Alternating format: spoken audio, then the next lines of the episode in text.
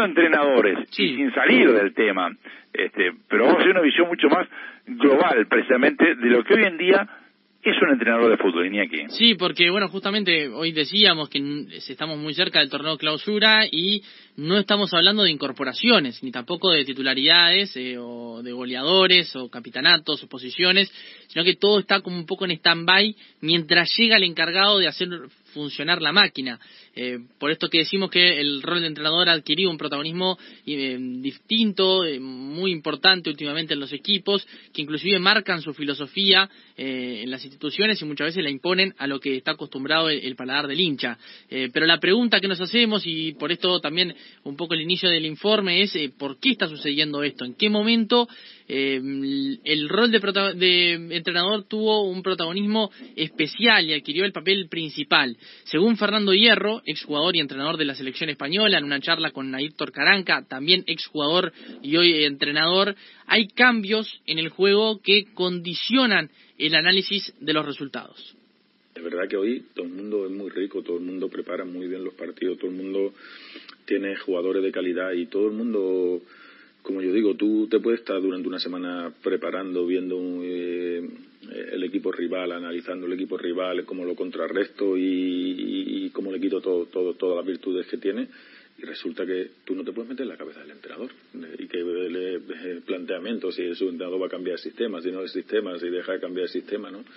Y esa, e, eso es lo que te decía, ¿no? La partida de ajedrez que hay hoy día por el conocimiento de, de, de, de, toda la herramienta que nos da a los profesionales. Pero sí que es verdad que eso, que el, el fútbol cada vez es más, eh, más táctico, quizás eh, la gente puede pensar eh, más aburrido, pero sí que es verdad que bueno, pues al final el jugador también están mucho más preparados, mucho más receptivos de lo que podíamos estar, podíamos estar antes, porque bueno, pues la tecnología y todo es mucho más diferente. Me acuerdo antes, en nuestras épocas te ponían el partido entero en el vídeo, que aquello era... En el DVD y eso no paraba nunca paraba nunca. Entonces ahora ya sí que, bueno, pues con los programas y demás hace todo mucho más ameno. El juego claro, y, sobre todo que te entra por los ojos. Tú en 10 minutos hoy día, que tú sabes que, que a nivel de, por, por, todos los estudios que hay, en 10 minutos tienes que dar una charla. Tú no puedes, como antiguamente, 45 minutos eh, un vídeo a, a, reloj corrido sin parar hasta que se quedaba uno dormido y se terminaba la charla. Bueno, hay cambios, Eduardo, allí en cuanto a, la tecnología, a la, metodología también de, los entrenadores, y, pero también Hierro dice, uno puede preparar mucho los partidos, pero hay un momento en el que uno no puede ir a fondo y meterse en la cabeza del entrenador. Ahí donde parece que se resguarda un poco la planificación de, los partidos. Y de hecho, eh, bueno, se habla mucho en, las reuniones post partido de qué hizo o qué pudo llegar a haber hecho los entrenadores. Y esto aumentó, como decíamos, su exposición, su nombre pasó de a poco a ser una marca y cada vez más son los entrenadores que cuidan, así como los futbolistas, su marketing. Así nos lo explicó Mauricio Arambillet, socio y fundador de la agencia de marketing deportiva Coach eh, Social Media, eh, acerca de este nuevo rol que están teniendo los entrenadores en las redes sociales. Bueno, Iñaki, buenas noches. ¿Cómo estás? Gracias por, la llamada. Eh, desde el punto de vista del, marketing, sí, los técnicos actualmente están bastante más enfocados en lo que es su imagen, su imagen en redes sociales, ya lo ven más como una marca, su, su nombre, y no tanto como era antes, que era una especie separada de los jugadores. Hoy en día ya lo vemos como que están bastante más enfocados a cuidar su imagen, y, y lo vemos en los técnicos, tanto acá en, a nivel local como, como a nivel internacional, que, que ya tienen hasta su propio logo. Han hecho este cambio, nosotros por ejemplo hemos tenido muchas consultas de, de entrenadores locales, hemos trabajado con algunos de ellos y también con algunos internacionales, y, y, sí, buscan ya tener su propia marca, su propio logo, eh, generar interacciones también con el público, que eso les hace ser más conocidos. Es como, como un jugador de fútbol realmente, para, para buscar la aprobación de, de, del hincha y, y que luego si surge alguna oportunidad laboral ya tenga su propia comunidad que, que los apoye también en redes sociales, que es muy importante hoy en día. Los entrenadores buscan su, su público, que anteriormente perdían cuando se iban de una institución, y cada uno tiene diferentes estrategias en la confección de ese apoyo. Hay, hay muchos que buscan empatizar, digamos, con, el hincha, con la gente, por su lado personal, y hay otros que buscan mostrar realmente su lado profesional, subiendo fotos de entrenamiento, fotos de planificaciones, eh, distintas situaciones de, de, la, de su vida profesional.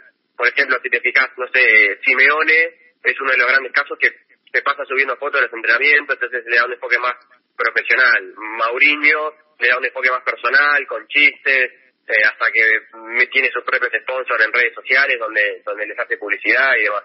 Y bueno, justamente Mourinho es un gran iniciador de esta tendencia, de inclusive sus polémicas conferencias de prensa, hasta hoy protagonizando inclusive una serie. Pero, eh, ¿qué casos hay en Uruguay de entrenadores que hayan también tomado este camino?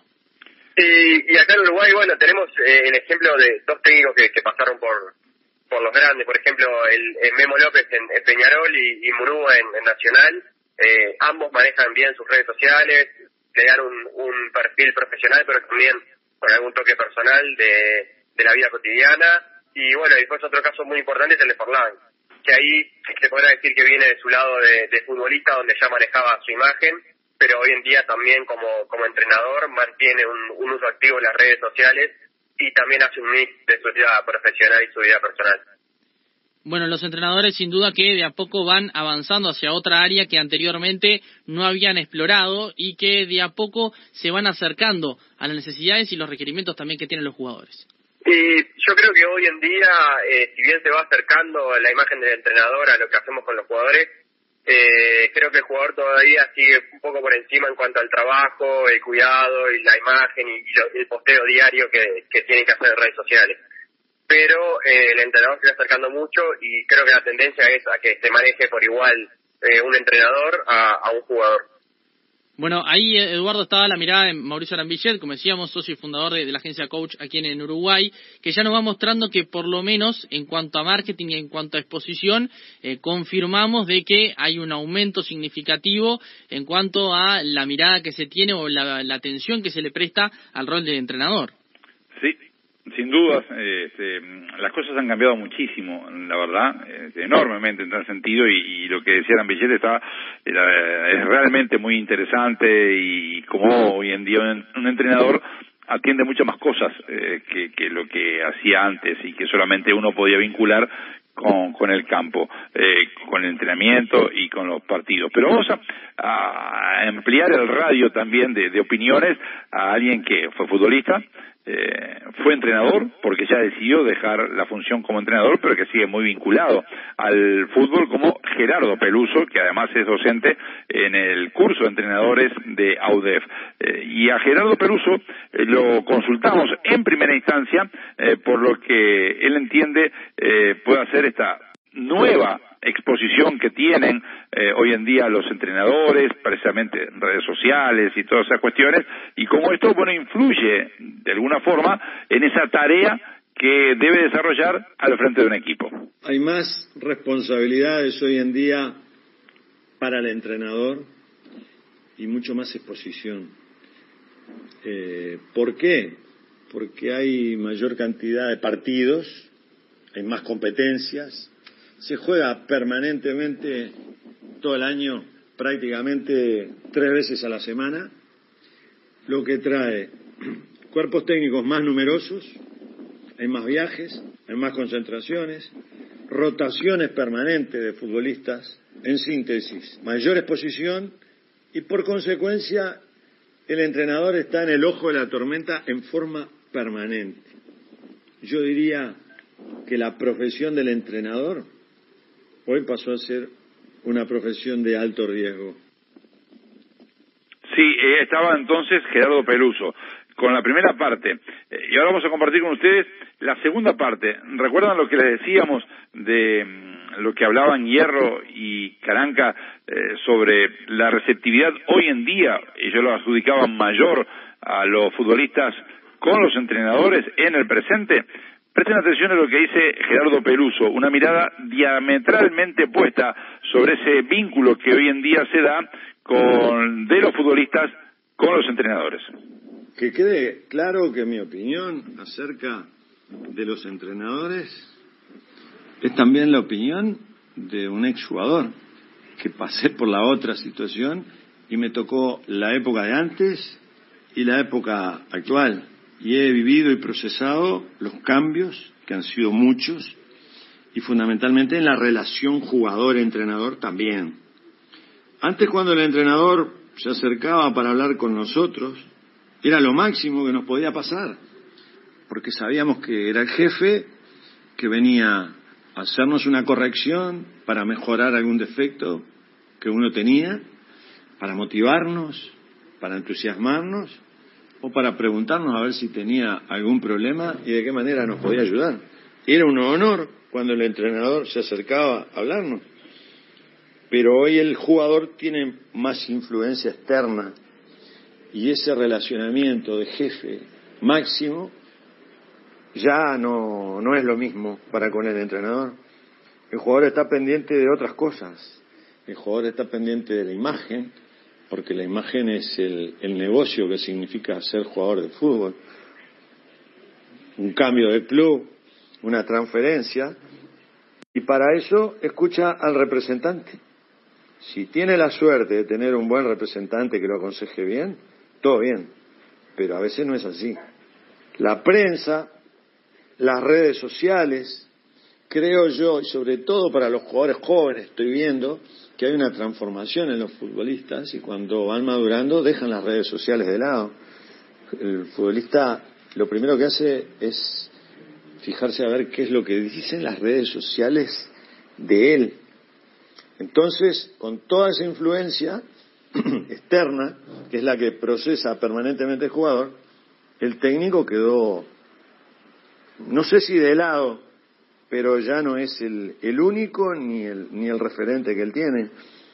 Y cualquiera de estos elementos que aparecen por ahí puede desacomodar la marcha del grupo cualquiera de, estos inconvenientes que pueden surgir de cuestiones externas.